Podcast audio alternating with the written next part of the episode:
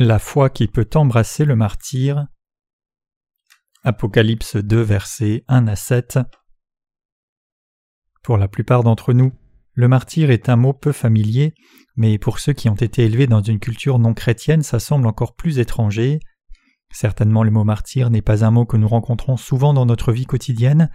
Nous nous sentons détachés et éloignés de ce mot, car c'est tout à fait surréaliste pour nous d'imaginer notre martyr réel, Néanmoins les chapitres 2 et 3 du livre de l'Apocalypse discutent de ce martyr, et par cette parole nous devons établir la foi du martyr dans nos cœurs, c'est-à-dire la foi avec laquelle nous pouvons être martyrisés. Les empereurs romains étaient des dirigeants absolus sur les peuples de l'Empire, en exerçant le pouvoir absolu sur leur royaume, ils pouvaient faire tout ce que leur cœur désirait, ayant mené et gagné beaucoup de guerres, l'Empire romain a soumis des nations innombrables sous son autorité, s'enrichissant avec les impôts payés par les nations vaincues. N'ayant pas perdu une seule guerre, la petite nation a grandi pour devenir l'un des empires les plus grands du monde. Seul le ciel était la limite au pouvoir de ces empereurs qui vinrent à exercer. Si grand était ce pouvoir qu'ils en sont finalement arrivés à être adorés comme des dieux vivants par les gens. Ce n'était pas rare, par exemple, pour les empereurs de construire des statues à leur image et de faire en sorte que les gens ploient le genou devant elles. Pour les empereurs qui avaient proclamé eux-mêmes être des dieux, la diffusion des croyants en Jésus ne pouvait être rien d'autre qu'une sérieuse menace à leur pouvoir absolu. En mettant hors la loi les réunions des chrétiens, ils ont recouru à des politiques répressives pour persécuter les croyants en les arrêtant, les emprisonnant et même en les exécutant éventuellement pour leur foi. C'est en réaction à ce contexte historique que les premiers chrétiens sont entrés dans la clandestinité, dans des endroits comme les catacombes, pour échapper à la persécution et c'est cette persécution qui a établi le fondement pour qu'ils puissent embrasser le martyr pour défendre leur foi juste. C'est ainsi que les martyrs ont surgi dans la période de l'Église primitive. Les saints de ce temps-là, bien sûr, n'étaient pas martyrisés pour seulement refuser de reconnaître l'autorité des empereurs. Ils ont reconnu leur autorité temporelle, mais ils n'ont plus accepté cette autorité quand elle les força à adorer l'homme comme un Dieu et à abandonner Jésus dans leur cœur, même au prix de leur propre vie. Les empereurs romains ont ordonné aux chrétiens de renier Jésus et de les adorer, non seulement comme des empereurs, mais aussi comme des dieux. Incapables et refusant de capituler devant de telles demandes, les premiers chrétiens ont continué à faire face à la persécution et être martyrs pour défendre leur foi jusqu'à l'édit de Milan en l'an 313 qui leur a finalement apporté la liberté religieuse. Tout comme ses ancêtres dans la foi qui nous ont précédés, nous aussi préférerions faire face à une mort juste plutôt que d'abandonner notre foi. Le passage sur les sept églises d'Asie mineure n'est pas seulement la description des circonstances et des situations de ce temps-là, mais aussi la révélation du monde à venir. En lui est trouvée la révélation que les serviteurs de Dieu et les saints seront martyrs pour défendre leur foi. Tout comme au temps de l'Empire romain, viendra un temps où un dirigeant absolu apparaîtra comme la version moderne de l'empereur romain, soumettant chacun à son règne tyrannique, fabriquant des statues à son image, exigeant de tous qu'il ploie le genou devant lui et demandant à être adoré comme un Dieu. Ce temps n'est pas si éloigné de notre propre temps, et quand cet âge viendra, beaucoup de saints suivront les traces des premiers croyants de l'Église primitive pour leur martyrs. Nous devons donc garder dans nos cœurs la parole d'exhortation que notre Seigneur a donnée aux sept églises d'Asie. En saluant, encourageant et avertissant les sept églises d'Asie, Dieu leur a promis que celui qui vaincra mangera de l'arbre de vie qui est au milieu du paradis de Dieu et recevra la couronne de vie la manne cachée à manger, l'étoile du matin et plus. C'est la promesse fidèle de Dieu qu'à ceux qui vaincront par leur martyr, il donnera toutes les bénédictions éternelles du ciel. Comment alors les saints de l'Église primitive pouvaient-ils faire face à leur martyr La première chose que nous devons nous souvenir est que ceux qui pouvaient être martyrs étaient les serviteurs de Dieu et les saints. Le martyr n'est pas pour tout le monde. Seuls ceux qui croient en Jésus comme leur sauveur ne capitulent pas sous la persécution et seuls ceux qui s'appuient sur leur foi et mettent leur confiance dans le Seigneur peuvent faire face aux martyrs. L'apôtre Jean que nous voyons ici exhortant l'église d'Éphèse lors de son exil dans l'île de Patmos était le dernier vivant parmi les douze apôtres de Jésus. Tous les autres apôtres avaient déjà été martyrisés, tout comme les autres saints. Historiquement parlant, les saints des sept églises d'Asie étaient seulement quelques-uns des chrétiens innombrables qui furent martyrisés jusqu'en l'an 313. Fuyant la persécution des autorités romaines, ils sont littéralement entrés dans la clandestinité, creusant des cavernes pour échapper à leur portée et se réunissant dans des cimetières souterrains connus sous le nom de catacombes pour adorer Dieu. À travers tout cela, elles n'ont jamais trahi leur foi et ont volontairement embrassé leur martyr.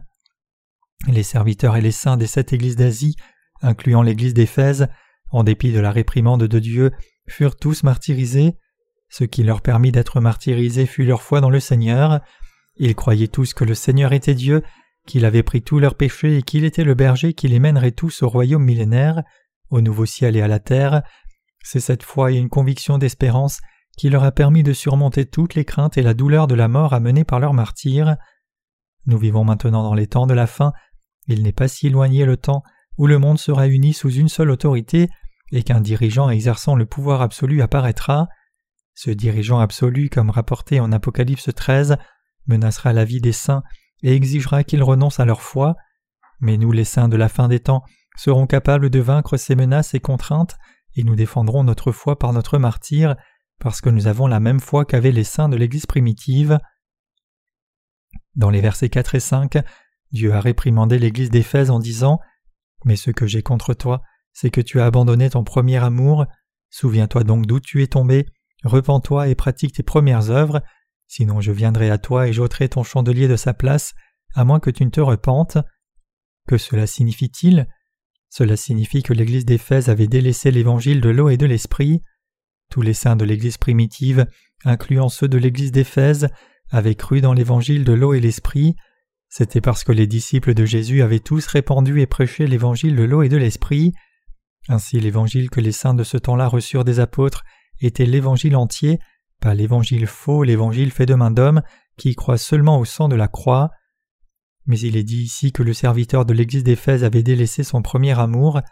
Cela signifie que le serviteur de l'église éphésienne avait abandonné l'évangile de l'eau et de l'esprit dans son ministère d'église. C'est pourquoi le Seigneur a dit qu'il enlèverait le chandelier de sa place, à moins qu'il ne se repente. Enlever le chandelier de sa place signifie enlever l'Église, ce qui à son tour signifie que l'Esprit Saint ne pourrait plus travailler plus longtemps dans l'Église d'Éphèse. Pour le serviteur de l'Église d'Éphèse, retourner à l'Évangile de l'eau et de l'Esprit n'était pas en réalité une chose si difficile à faire, mais c'était le moindre de ses problèmes. Ce qui l'avait amené dans le trouble était que tout en croyant dans l'Évangile de l'eau et de l'Esprit dans son cœur, il échoua à prêcher explicitement ce en quoi il croyait.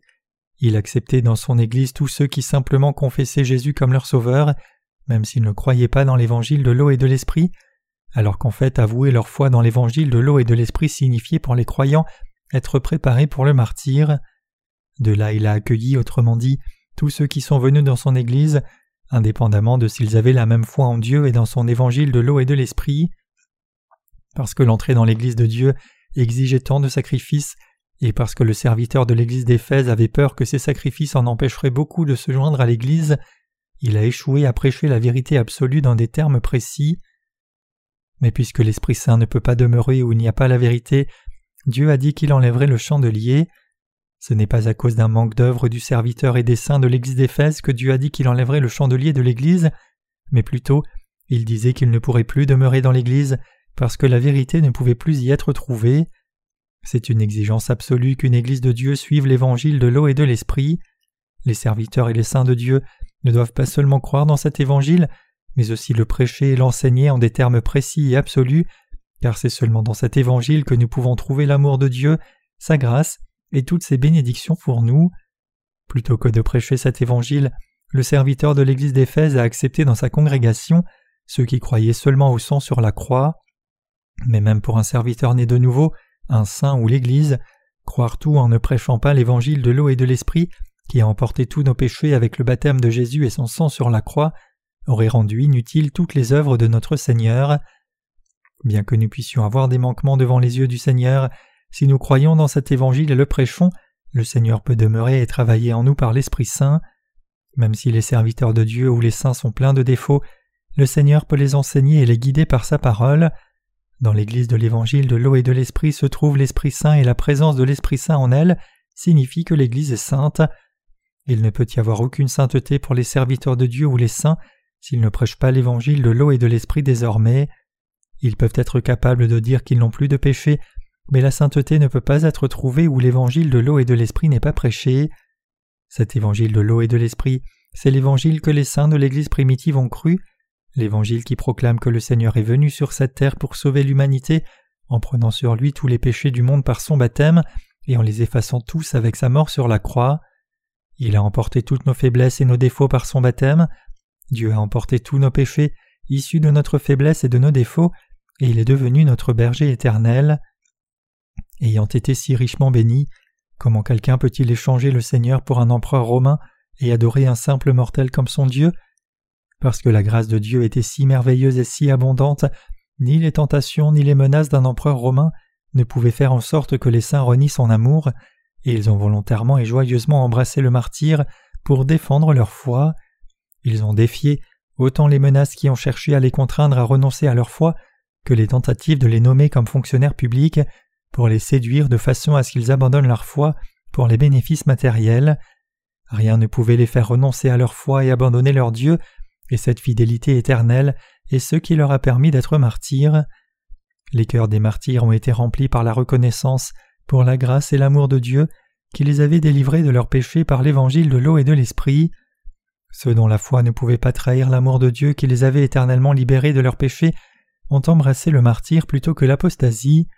Le temps viendra où tout comme les empereurs romains ont exigé des saints de l'Église primitive qu'ils reconnaissent leur divinité et les adorent comme des dieux, nous aussi serons contraints de renoncer à notre foi. Quand cela arrivera, nous devrons suivre les traces des ancêtres de la foi et défendre notre foi par le martyr. Quoique nous soyons pleins de défauts, Dieu nous a tellement aimés qu'il a pris sur lui tous nos défauts et nos péchés. Indépendamment de combien nous sommes faibles devant sa gloire, il nous a acceptés dans ses bras.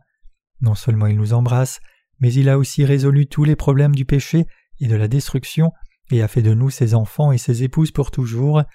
C'est pourquoi nous ne pourrons jamais trahir notre foi en lui, et pourquoi nous embrasserons volontairement et joyeusement le martyr pour son nom. Le martyr consiste à défendre le premier amour que Dieu nous a donné. Il n'est pas un produit de nos émotions humaines, mais plutôt de la foi au fait que Dieu nous a donné toutes ses bénédictions, malgré nos faiblesses et nos défauts. Ce n'est pas par la force de notre volonté que nous pourrons être martyrisés, mais par notre foi dans la grandeur de notre Dieu. Il y a bien sûr des gens qui meurent comme martyrs pour leur pays ou leur idéologie. Ces gens ont une conviction inflexible en ce qu'ils croient être juste et désirent même renoncer à leur vie par égard pour cela. Mais qu'en est-il de nous? Comment les enfants de Dieu, qui sont nés de nouveau par l'eau et l'esprit à travers leur foi en Jésus-Christ, peuvent-ils être martyrs?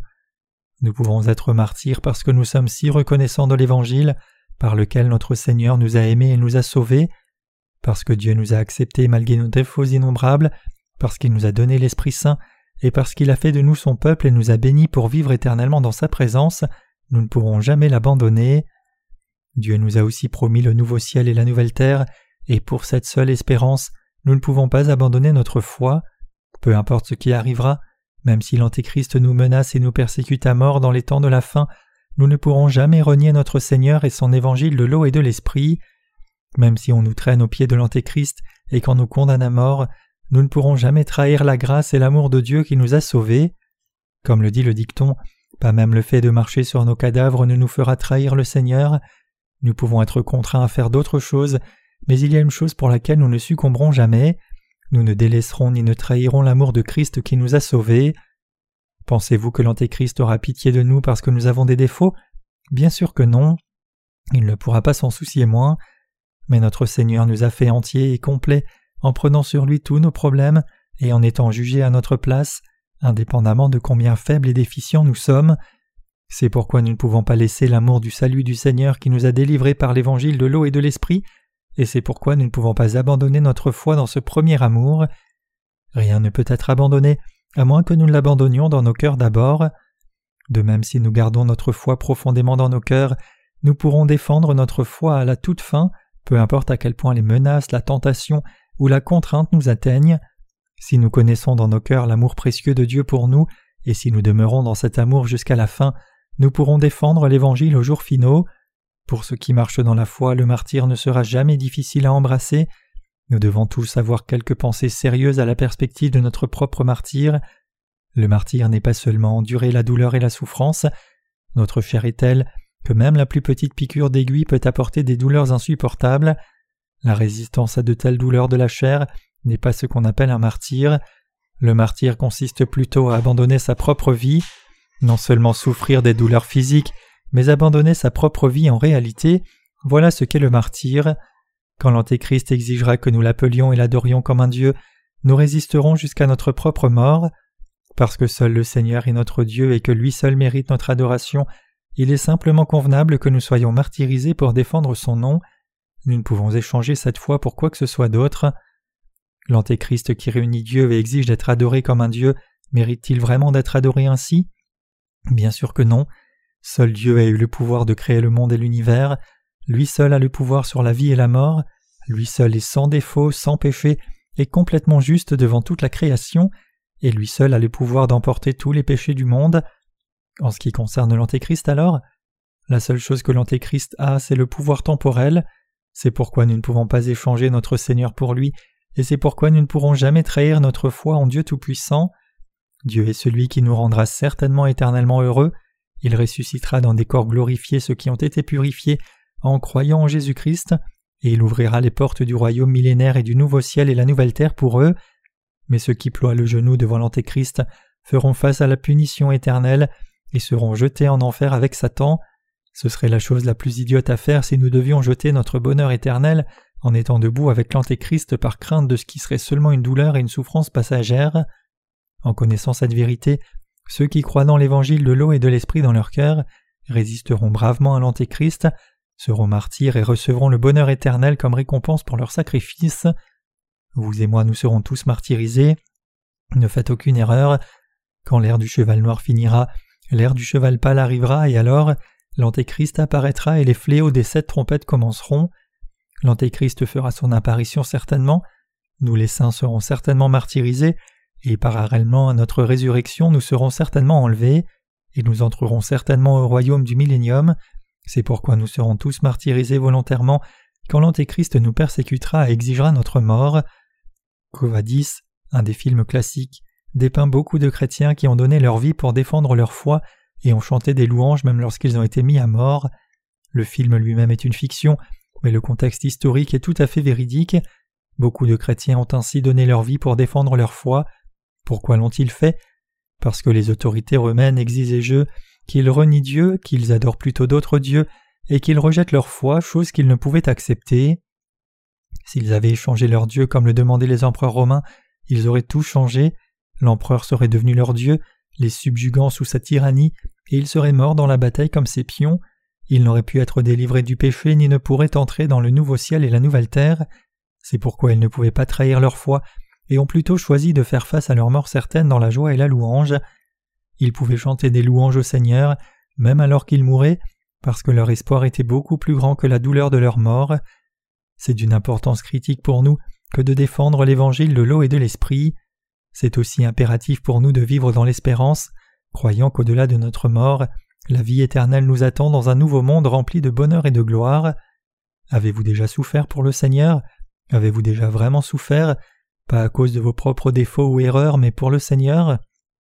Si notre souffrance est pour le Seigneur, toutes nos douleurs se transformeront dans une joie encore plus grande.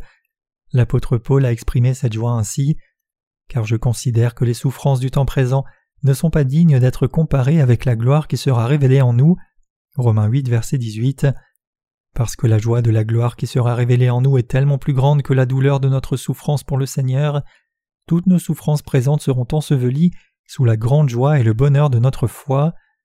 Autrement dit, les saints et les martyrs de l'Église primitive pouvaient vaincre leur douleur et renoncer à leur vie pour le Seigneur, parce qu'ils savaient que la joie qui les attendait était beaucoup plus grande que leur souffrance immédiate. Leur martyr n'était pas un produit de leur capacité à supporter la douleur et à supporter la souffrance, mais de leur espoir pour la gloire qui les attendait. En général, les gens supportent leur douleur en pensant qu'ils doivent juste la supporter, c'est une bataille difficile et fatigante. Quand leur endurance apporte des résultats décevants, leur frustration devient même plus grande, toute cette souffrance pour rien. Mais pour nous chrétiens, ce qui devient plus grand, c'est la joie et le bonheur de notre persévérance, car nous sommes sécurisés par la certitude de notre espérance et de notre récompense. Si nous décidons en notre esprit de servir le Seigneur de tout notre cœur, comme ses serviteurs fidèles, nous savons que la joie et le réconfort qui nous attendent sont beaucoup plus grands que la douleur de nos sacrifices actuels. Parce que toutes les difficultés sont ensevelies dans cette joie, nous pouvons tous vivre nos vies pour le Seigneur, et même embrasser notre martyr pour lui.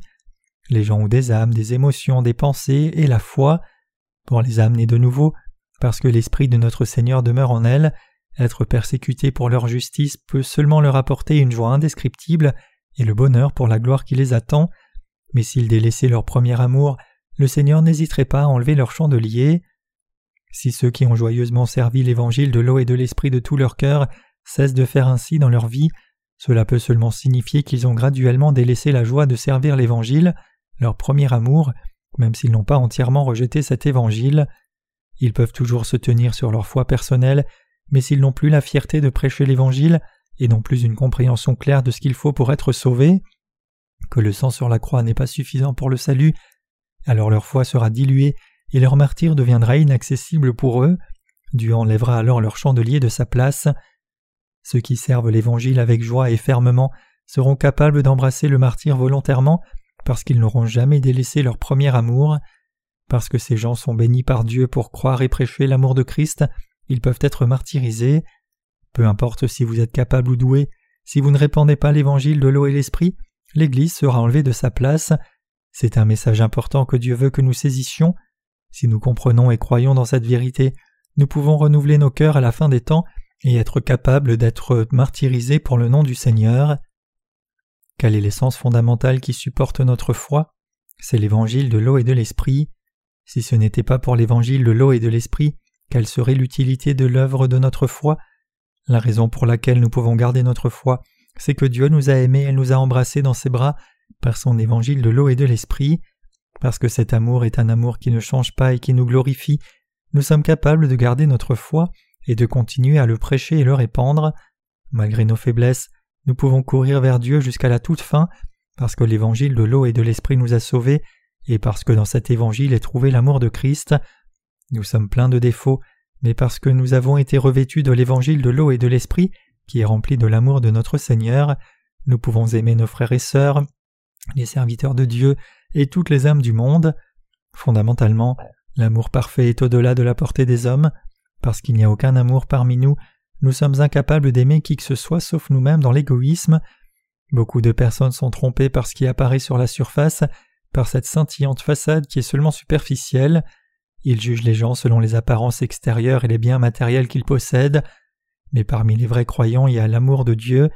C'est ce qui nous permet de répandre l'Évangile, l'amour parfait de notre Seigneur. Notre Seigneur est venu sur cette terre, a été baptisé pour accepter tous nos défauts et nous a nettoyés de tous nos péchés pour nous sauver. Comment alors pourrions-nous jamais délaisser son premier amour qui fit de nous les enfants de Dieu? Nous pouvons manquer dans beaucoup d'aspects, mais nous ne devons jamais manquer dans notre foi dans cette vérité. Nous devons prêcher cet évangile avec notre foi absolue. Ce qui sera le plus nécessaire dans les temps de tribulation, c'est exactement cette foi dans l'évangile de l'eau et de l'esprit. Quand nous ferons face aux procès et aux tribulations, la force pour défendre notre foi et surmonter les difficultés viendra seulement de la foi dans l'évangile de l'eau et de l'esprit. C'est par la puissance de cet évangile que nos visages peuvent s'illuminer dans la joie, même alors que nous sommes fatigués des luttes innombrables auxquelles nous faisons face dans nos vies quotidiennes. C'est l'amour de notre Seigneur. Parfois les gens sont enclins à tomber dans le piège du légalisme, ils pensent que Dieu les a bénis pour ce qu'ils ont fait. Je ne suggérerai pas bien sûr que cela soit entièrement faux, car le Seigneur a dit qu'il aimerait ceux qu'il aime, mais ce n'est pas à cause de ce que nous avons fait que Dieu nous a tellement aimés au point de nous rendre sans péché. Parce que Dieu connaît toutes les promesses qu'il a faites, et parce qu'il connaît tous nos péchés, il nous a dans sa parfaite volonté et son amour embrassés et fait devenir entiers. C'est seulement à cause de ces bénédictions que nous pouvons vivre dans la joie, c'est parce que Dieu a fait de nous son peuple et ses serviteurs que nous pouvons travailler pour le Seigneur, être revêtus de sa gloire, prêcher l'Évangile aux autres, et quand le temps sera venu, être martyrisés pour son nom.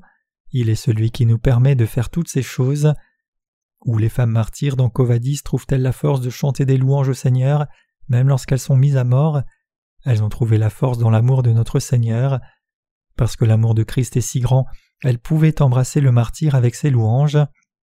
Le même principe s'applique à nos propres vies. Nous vivons nos vies parce que le Seigneur nous a permis de faire ainsi. Ce n'est pas à cause de nos propres œuvres que nous vivons comme des enfants et serviteurs de Dieu. Nous n'avons rien fait pour le mériter. C'est par l'amour parfait et inchangé de Dieu pour nous, et par notre foi dans cet amour, que nous pourrons le suivre jusqu'à la fin, même si nous trébuchons de temps en temps. Cette force, c'est la force de Dieu et non la nôtre. Le martyr est possible seulement par l'amour de Dieu qui nous a fait entiers. Par la grâce de Dieu seul, nous pouvons embrasser le martyr. Rappelez-vous cette vérité, que c'est Dieu qui vous permet d'être martyrisé, et ne gaspillez pas votre temps en essayant de vous préparer vous-même pour le martyr, comme s'il y avait quoi que ce soit que vous puissiez faire. Seule notre foi dans l'évangile de l'eau et de l'esprit nous permettra de louer le Seigneur jusqu'à notre tout dernier souffle. Le Seigneur a dit aux sept églises d'Asie À celui qui vaincra, je donnerai à manger de l'arbre de vie qui est au milieu du paradis de Dieu. L'arbre de vie est trouvé dans le nouveau ciel et la nouvelle terre. Là est le trône de Dieu, les maisons construites avec des pierres précieuses et l'eau de vie débordante. À ceux qui vaincront, Dieu a promis ce paradis qui est le sien, où ils vivront éternellement avec lui dans la perfection. Ceux qui vaincront le feront avec leur foi dans l'évangile de l'eau et de l'esprit. Rien d'autre que cet évangile fera en sorte qu'il soit impossible de vaincre, ce qui ne peut être réalisé que par la force de Dieu et pas par la force de l'homme. La force qui nous permet de surmonter vient seulement de Dieu. Nous devons comprendre et apprécier à quel point est grand l'évangile de l'eau et l'esprit et à quel point est grand l'amour de Dieu et son salut, parce que c'est cet évangile qui nous donnera la foi pour embrasser le martyr. Nous pouvons tous être faibles, sans talent, non doués, incompétents, insensés, ignorants, mais nous aurons toujours la puissance, car nous avons l'évangile de l'eau et de l'esprit dans nos cœurs. Les noms de ceux qui croient dans l'évangile de l'eau et de l'esprit sont écrits dans le livre de vie. Tous ceux dont le nom n'est pas enregistré dans le livre de vie d'autre part tomberont et capituleront devant Satan. Seuls ceux dont les noms ont été écrits dans le livre de vie en croyant dans l'évangile de l'eau et de l'esprit ne ploieront pas le genou devant le diable. Vous devez vous assurer que votre nom est clairement et sûrement écrit dans ce livre de vie. Quand nous serons martyrisés, ce sera pour notre foi, le premier amour de Christ que notre Seigneur nous a donné. Nous pouvons attendre notre martyr sans souci ou crainte, parce que nous croyons que l'Esprit Saint qui demeure en nous nous donnera la force de faire face à notre martyr. Parce que la souffrance du martyr ne peut pas être comparée à la gloire du ciel qui nous attend, nous ne tremblerons pas devant notre mort et embrasserons plutôt courageusement notre martyr pour défendre le précieux évangile. Nous devons maintenant laisser derrière tout questionnement sur comment nous pourrons être martyrs, car ce n'est pas par notre effort, mais par celui de Dieu que nous pourrons être martyrisés. Je suis sûr que l'annonce suivante sera faite par des haut-parleurs un jour. Chers citoyens, c'est le dernier jour pour recevoir la marque, il reste seulement quelques citoyens qui doivent recevoir la marque aujourd'hui. Nous sommes très reconnaissants de votre coopération jusqu'à présent. Recevoir la marque est très bon et indispensable pour vous, parce que c'est pour établir l'ordre dans notre pays. Ainsi venez s'il vous plaît à l'hôtel de ville et recevez la marque aussitôt que possible. De nouveau, je vous le dis, c'est le dernier jour pour que vous receviez la marque. Ceux qui ne reçoivent pas la marque dans les délais prescrits aujourd'hui seront sévèrement punis. Maintenant, pour préciser, j'appellerai les noms de ceux qui n'ont pas encore reçu la marque. Bien sûr, c'est une fiction, mais de telles choses arriveront certainement dans un proche avenir. Les croyants de l'Église primitive s'identifiaient les uns les autres par le signe du poisson, celui-ci était le mot de passe parmi eux. Nous aussi préférerons faire un signe qui nous permet de reconnaître nos frères et sœurs pour que nous puissions encourager la foi de chacun pour embrasser le martyr. Parce que le martyr n'est pas quelque chose que nous pouvons réaliser par notre effort, nous pouvons laisser de côté nos soucis et y faire face hardiment. Il n'y a rien pour être effrayé devant notre mort juste. Tout ce que nous devons faire, c'est de vivre pour le Seigneur tandis que nous sommes sur cette terre. Nous pouvons nous donner au Seigneur parce que nous savons que nous sommes destinés à être martyrisés pour le nom de notre Dieu. Vous devez vous rendre compte que si vous essayez d'échapper au martyr par crainte de perdre vos biens, vous ferez face à des souffrances et désastres encore plus grands. Vous devez devenir des personnes de foi qui, sachant qu'elles seront martyrisées pour Christ, vivent leur vie pour le Seigneur jusqu'à la toute fin. Quand nous réalisons que nous serons martyrisés, nous devenons plus sages dans notre foi, dans notre esprit et dans nos vies présentes. Cette connaissance est un remède pour notre sottise, nous permettant de laisser derrière nous les attachements temporels qui subsistent. Cela ne signifie pas que nous devons renoncer à nos vies, mais que nous vivons pour le Seigneur. Jusqu'à ce que le pouvoir de Dieu ne jette Satan dans le puissant fond, nous vivrons pour le Seigneur qui nous a sauvés, combattrons et vaincrons Satan et l'Antéchrist, et donneront toute la gloire de la victoire à Dieu et à lui seul. Dieu veut être glorifié par nous. Je remercie le Seigneur de nous permettre de lui donner gloire par notre foi à celui qui nous a tant donné. Nous croyons que le Seigneur reviendra bientôt pour nous emporter. Quand beaucoup d'âmes retourneront à Dieu dans la fin des temps, Dieu les recevra toutes dans ses bras et les emportera. Comme Dieu l'a dit à l'église de Philadelphie dans Apocalypse 3 verset 10, Parce que vous avez gardé mon commandement de persévérer, je vous garderai aussi de l'heure du jugement qui viendra sur le monde entier pour tester ceux qui restent sur la terre. Dieu accomplira certainement sa parole de promesse. Par vous avez gardé mon commandement de persévérer, Dieu se réfère aux vies des fidèles des saints. Cela signifie qu'ils ont gardé fermement leur foi, peu importe ce que d'autres leur disaient ou leur faisaient. Quand Dieu dit qu'il nous gardera de l'heure du jugement, il dit que ceux qui ont gardé son commandement de persévérer seront exemptés des jugements de la foi. Quand le temps de la tribulation et du martyr viendront, autrement dit, Dieu nous fera simplement disparaître alors que nous menons fidèlement nos vies quotidiennes de service et de prière. Quand nous établissons dans nos esprits que nous serons martyrisés, nos cœurs sont nettoyés de tous les débris, et notre foi devient même plus forte en conséquence. Nous devons vivre nos vies de foi présentes devant le Seigneur en nous rappelant la promesse de Dieu qu'avec notre martyr nous serons gardés de l'heure du jugement. Nous devons vivre en bref par notre foi. L'ère actuelle est l'ère de la révélation. Il y a beaucoup de chrétiens insensés qui, en ignorant la parole de Dieu, s'accrochent obstinément à leur fausse doctrine de l'enlèvement de la prétribulation. Quand ce dernier jour viendra, ils découvriront simplement combien c'était erroné. Leurs jours d'influence et de puissance sont comptés. Tout ce que nous devons faire, c'est de simplement vivre dans la certitude de notre espérance que Dieu accomplira sa parole de promesse. Quand nous atteindrons le milieu de la grande tribulation, nous serons martyrisés pour défendre notre foi, et juste avant que les fléaux des sept coupes ne commencent, nous serons enlevés dans les airs par Dieu et entrerons dans le royaume millénaire. Quand notre espérance de régner avec Christ sera réalisée, toutes nos souffrances sur cette terre seront plus que compensées par les récompenses qui nous attendent et notre entrée dans le nouveau ciel et la nouvelle terre éternelle nous comblera alors de joies ineffables. Aujourd'hui nous vivons par la foi pour le Seigneur, dans l'espoir de l'accomplissement de cette promesse de Dieu.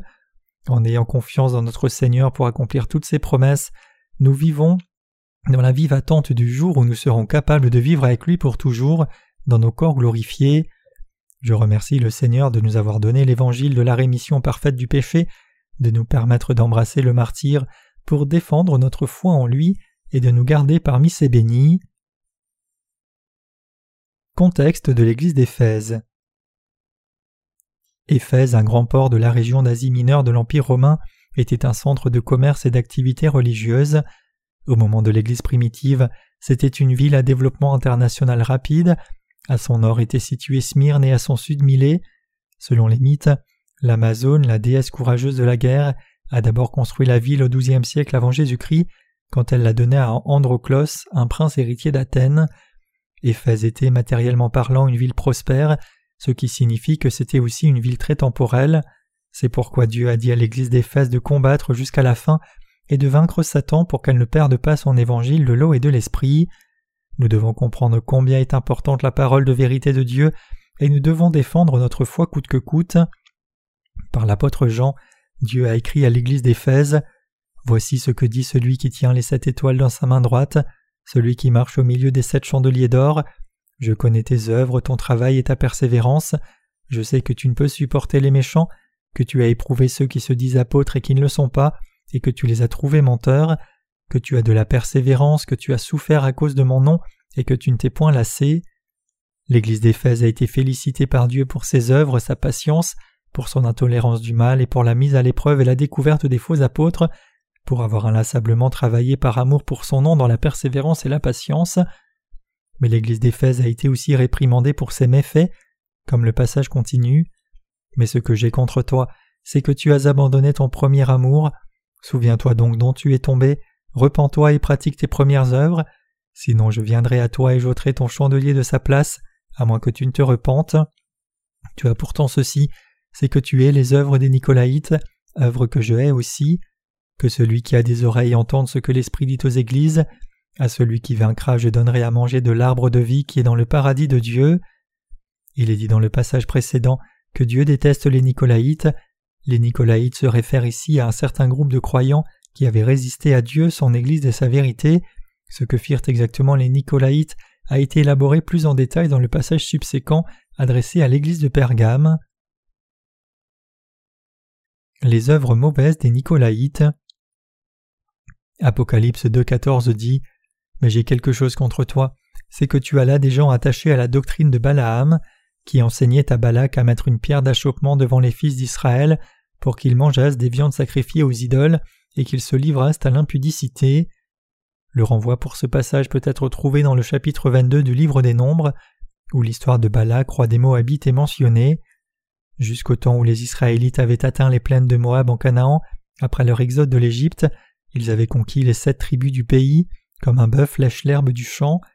Ayant entendu parler de cette conquête, Balak est devenu terrifié de leur Dieu, car il a craint que le destin des Moabites suive aussi celui des tribus déjà conquises de Canaan. En essayant d'inventer une façon d'empêcher les Israélites de les conquérir, Balak a fait appel à Balaam, un faux prophète, pour qu'il maudisse les Israélites comme legs de sa part. Balaam était un faux prophète, mais les gentils ont pensé qu'il était un serviteur de Dieu. Il n'était ni de la descendance du grand prêtre Aaron, ni un lévite, mais le roi des Moabites Balak a cru que ceux que Balaam bénirait seraient bénis et que ceux qu'il maudirait seraient maudits. À ce moment Balaam, quoique faux prophète, était célèbre partout dans le pays comme étant un sorcier renommé. Mais Balaam ne pouvait pas faire ce que le roi Balak lui avait demandé de faire. La raison en est que les Israélites étaient le peuple de Dieu. Non seulement Balaam n'avait aucune permission de Dieu pour maudire les Israélites, mais essayer de le faire se terminerait seulement par une malédiction sur lui-même. Écrasé par le pouvoir spirituel de Dieu, Balaam ne pouvait rien faire sauf bénir en réalité les Israélites. Irrité par cela, Balak a alors demandé à Balaam de maudire les Israélites d'où il ne pouvait pas les voir. Balaam a reçu une grande quantité de trésors de Balak et en retour lui a enseigné une façon d'apporter la malédiction aux Israélites. L'arrangement était de leur donner l'envie de commettre du libertinage en les invitant au banquet des Moabites et en leur fournissant leurs femmes, pour que les Israélites soient punis par Dieu pour leurs péchés. Voilà comment le faux prophète Balaam a appris à Balak à apporter la destruction aux Israélites. Dieu a dit qu'il détestait Balaam, parce que Balaam était un homme qui aimait l'argent. Il y a beaucoup de personnes dans la communauté chrétienne aujourd'hui qui sont comme Balaam. Ces gens sont en fait tous des faux prophètes, mais beaucoup d'entre eux sont toujours respectés et révérés. Ce que Balaam poursuivait, c'était les biens matériels. Quand il était approvisionné en argent, il bénissait, quand il ne l'était pas, il maudissait. Dans la communauté chrétienne d'aujourd'hui, tristement, trop d'entre ceux qui sont supposés être les serviteurs de Dieu sont comme Balaam. Quand ceux qui croient en Dieu finissent par poursuivre seulement les bénéfices matériels, ils finissent par être des faux prophètes. C'est pourquoi Dieu a détesté les Nicolaïtes. Savez-vous ce qui apporte la destruction à l'Église de Dieu et à ses serviteurs? C'est l'amour de l'argent. Ceux qui poursuivent seulement les bénéfices matériels feront face à leur propre destruction devant Dieu. Les églises qui suivent Balaam. Aujourd'hui, comme dans le temps des apôtres, il y a beaucoup d'églises du monde et des faux serviteurs suivant la voie de Balaam. Ils épuisent tous les moyens d'enlever de l'argent à leurs disciples. Par exemple, il y a cette curieuse conduite consistant à faire en sorte que les gens d'une congrégation rivalisent entre eux pour témoigner de leur foi non par leur spiritualité mais par leurs offrandes matérielles, comme si la contribution d'un croyant était le baromètre de sa foi, en laissant entendre que la foi de ceux qui contribuent davantage à l'Église est plus grande que la foi de ceux qui donnent moins, le seul but de maintenir cette conduite de corruption est l'enrichissement de l'Église. C'est bien sûr une merveilleuse chose si les croyants décident de servir Dieu et son évangile avec des cœurs sincères, mais les faux prophètes comme Balaam font des croyants leur proie pour remplir leur propre ventre. Ils incitent leurs disciples à une compétition de témoignages matériels comme J'ai offert la dîme fidèlement et Dieu m'a récompensé par des bénédictions décuplées dans mon affaire. Trompés par Balaam, les croyants sans soupçon pensent que c'est la voie de la vraie foi, quand en fait c'est la voie de leur appauvrissement, autant spirituel que matériel, d'une fausse fierté et en fin de compte de leur propre destruction. Les œuvres des Nicolaïtes ne sont rien d'autre que les œuvres de Balaam. De même que Balaam, dans son avidité, enseigna à Balak à mettre une pierre d'achoppement devant les Israélites, beaucoup de ceux qui prétendent être serviteurs de Dieu dans la communauté chrétienne actuelle sont intéressés seulement par les poches de leur congrégation. Ceux qui sont déviés par ces pauvres prophètes terminent les mains vides après avoir abandonné tous leurs biens à ces faux bergers, et ce qui est encore pire, c'est que tôt ou tard ils reprendront leur bon sens et se rendront compte que ce qu'ils ont cru est totalement faux. Finalement ils blâmeront la fausse Église et finiront par renoncer à leur foi. Malheureusement, la triste réalité, c'est que cet état de fait désolant n'est pas si rare, même dans les églises prétendument évangéliques. Trompés par Balaam, beaucoup de croyants sont déviés par cette fraude et finissent par quitter l'Église. L'Écriture sainte nous dit que Dieu déteste les œuvres des Nicolaïtes. Si nous suivons les Nicolaïtes, nous perdrons notre foi en Dieu. Nous avons plusieurs témoignages que Dieu nous a donnés et ceux-ci sont tous des trésors enrichissants spirituellement, mais poursuivre les bénéfices matériels en utilisant des témoignages est quelque chose dont nous devons absolument nous écarter, car c'est la voie des Nicolaïtes détestée par Dieu lui-même. La foi qui a du caractère. Dieu a donné un avertissement contre les œuvres des Nicolaïtes aux sept églises d'Asie. De plus, il leur a aussi promis que ceux qui vaincront mangeront de l'arbre de vie. Quand nous servons le Seigneur, nous le faisons par la foi, à cause de notre reconnaissance pour sa rédemption, et à cause de la connaissance que la diffusion de l'évangile de l'eau et l'esprit est simplement la bonne chose à faire. Nous ne servons pas Dieu pour nous montrer aux autres, ou paraître bien d'une façon ou d'une autre. Faire ainsi n'est ni le vrai service ni la vraie foi. Dans l'Église de Dieu, nous devons être très prudents au sujet de ces œuvres des Nicolaïtes. C'est pourquoi le Seigneur a averti les sept églises de l'Asie au sujet des Nicolaïtes. Savez-vous pourquoi beaucoup d'églises qui ne sont pas des églises nées de nouveau ont connu une croyance si grande et si rapide? Elles ont grandi parce qu'elles furent construites sur une foi fausse et des faux témoignages. Les serviteurs de Dieu ne doivent jamais profiter de leur troupeau pour remplir leur propre ventre. La vraie foi, c'est de croire au salut que Dieu nous a donné par le baptême de Jésus, par son sang sur la croix et son jugement à notre place. Mais beaucoup d'églises semblant être nées de nouveau ou non emploient des témoignages pour faire une rafle dans les poches de leur congrégation. Vous devez être prudent et assez sage pour reconnaître que tandis que de vrais témoignages sont édifiants pour votre foi et glorifient Dieu, les faux seront votre propre piège. Toutes les églises les plus riches dans le monde actuel sont menées par des ministres qui sont comme Balaam. Les leaders d'églises qui poursuivent le chemin de Balaam emploient leurs églises pour exploiter leurs disciples, recherchant seulement les intérêts matériels. Les leaders chrétiens comme Balaam saisissent l'argent de leurs disciples en les menant à une compétition de témoignages matériels. Je déteste leurs œuvres à l'extrême. La vraie vie de foi ne commence par rien d'autre que la foi. Nous devons être assez sages pour éviter les pièges des Nicolaïtes que Satan a préparés. Chacun doit savoir ce que sont les œuvres des Nicolaïtes et ne jamais être trompé par les serviteurs de Satan dont l'avidité ne connaît aucune limite. Les serviteurs de Dieu doivent en particulier être extrêmement prudents à cet égard, cela inclut les ministres.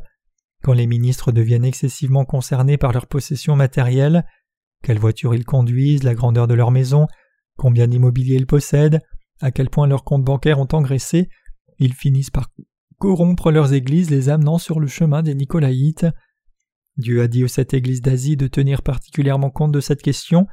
L'homme de foi semblable à Balaam cherche seulement des gains matériels, la gloire pour soi, et a éventuellement tendance à devenir un fondateur de secte. L'Église de Dieu ne doit pas rechercher la possession matérielle en elle-même. Comme Dieu nous a promis qu'il bénira ceux qui poursuivent l'évangile de l'eau et l'esprit, nous devons employer nos possessions matérielles pour prêcher l'évangile et non les stocker sur cette terre. Rejeter les faux bergers. Même les croyants nés de nouveau seront condamnés s'ils sont attrapés dans les pièges des Nicolaïtes. Au commencement, ils peuvent penser que la foi de tels leaders est merveilleuse et forte, mais la tromperie des faux bergers les amènera en fin de compte à leur destruction. Dieu a dit à l'ange de l'église d'Éphèse qu'il détestait les œuvres des Nicolaïtes. Quiconque est pris au piège par les Nicolaïtes fera face à sa perte certaine. Qu'il soit un croyant né de nouveau, un serviteur de Dieu ou qui que ce soit d'autre, la destruction est une certitude quand on est pris au piège par les Nicolaïtes. Comme un mauvais berger mène le troupeau à la mort, les faux prophètes apportent les malédictions. C'est pourquoi Dieu a dit à ses serviteurs Fais paître mes agneaux. Les serviteurs de Dieu doivent garder les croyants comme les bergers gardent leurs agneaux, les protégeant du danger et s'occupant de leurs besoins. Comme des bergers, ils doivent s'assurer que leur troupeau ne s'égare pas, découvrir les dangers qui pourraient se cacher devant eux et les empêcher de s'approcher de tels dangers. J'ai entendu dire de gens qui élèvent des moutons qu'ils sont l'un des animaux les plus têtus. Ne sommes-nous pas comme ces moutons obstinés devant Dieu? Dieu avait une bonne raison quand il a employé la métaphore des agneaux pour nous décrire, car il sait très bien à quel point nous sommes têtus dans notre essence de base. Pourquoi Dieu a-t-il à plusieurs reprises parlé des œuvres des Nicolaïtes, de Jézabel et de Balaam aux sept églises d'Asie? Pourquoi a-t-il promis qu'à ceux qui vaincraient, il donnerait de l'arbre de vie à manger? Il fit ainsi pour nous enseigner à être sur nos gardes contre les tromperies des faux prophètes, nous devons méditer sur la parole de Dieu et nous demander quel est le vrai évangile de l'eau et de l'esprit? Mélanger la parole de Dieu avec quelques leçons humaines et l'organiser dans un système plausible ne signifie pas que c'est l'évangile. Il y a abondance de sermons joliment ouvrés est livrée dans le christianisme actuel qui n'ont aucun rapport avec l'évangile de l'eau et de l'esprit. Beaucoup de prédicateurs célèbres ont même leurs propres écrivains professionnels qui écrivent des sermons à leur place et tout ce qu'ils font est de lire ces textes préparés par quelqu'un d'autre. Nous ne devons jamais être pris au piège par les Nicolaïtes. L'Église née de nouveau doit être la plus prudente à ne pas poursuivre des gains matériels. Les ministres doivent en particulier être en garde constamment, mais aussi tous et chacun dans la congrégation. Essayer d'extraire de l'argent des membres de l'Église, ornant l'Église d'extravagance matérielle et construisant des édifices d'Église qui ressemblent plutôt à des palais qu'à un temple d'adoration, tout en prêchant que le retour du Seigneur est imminent, sont toutes des œuvres d'une foi fausse, précisément les œuvres des Nicolaïtes. Nous devons en particulier prendre garde aux faux bergers et nous assurer que nous ne sommes jamais trompés pour suivre leur foi. Les saints ne doivent simplement pas aimer l'argent, plutôt ce que nous devons aimer et garder, c'est l'évangile de l'eau et du sang, le premier amour de Dieu. Nous devons vivre nos vies fidèles en nous tenant sur la vérité qui nous a sauvés par l'eau et le sang de Christ jusqu'au jour où nous le rencontrerons. Nous devons croire dans la parole de Dieu, disant que Jésus a emporté tous nos péchés par son baptême et sa mort sur la croix. Ceux qui suivent les Nicolaïtes ne prêchent jamais l'évangile de l'eau et de l'esprit, ils ne sont pas intéressés par les œuvres de l'évangile de l'eau et de l'esprit, mais seulement à faire de l'argent. Ceux-ci sont les Balaam d'aujourd'hui, lui qui mit une pierre d'achoppement devant les Israélites et les mena à leur destruction. Vous devez vous rappeler cela. Balaam fut tué par Josué. Comme le livre de Josué l'a noté, ce faux prophète a été tué sous l'épée de Josué quand les Israélites ont conquis Canaan. Balaam a été tué parce qu'il n'était pas un vrai serviteur de Dieu. Tous ceux qui emploient le nom de Christ pour exploiter les croyants innocents et alimentent leur propre ventre sont les Balaam d'aujourd'hui. Nous devons nous souvenir que Balaam a employé tous les moyens possibles pour nourrir son avidité. Dieu a dit aux serviteurs de l'église d'Éphèse À celui qui vaincra, je donnerai à manger de l'arbre de vie qui est au milieu du paradis de Dieu. Pour dire cela différemment, ce passage signifie aussi que ceux qui hésitent et se perdent mourront.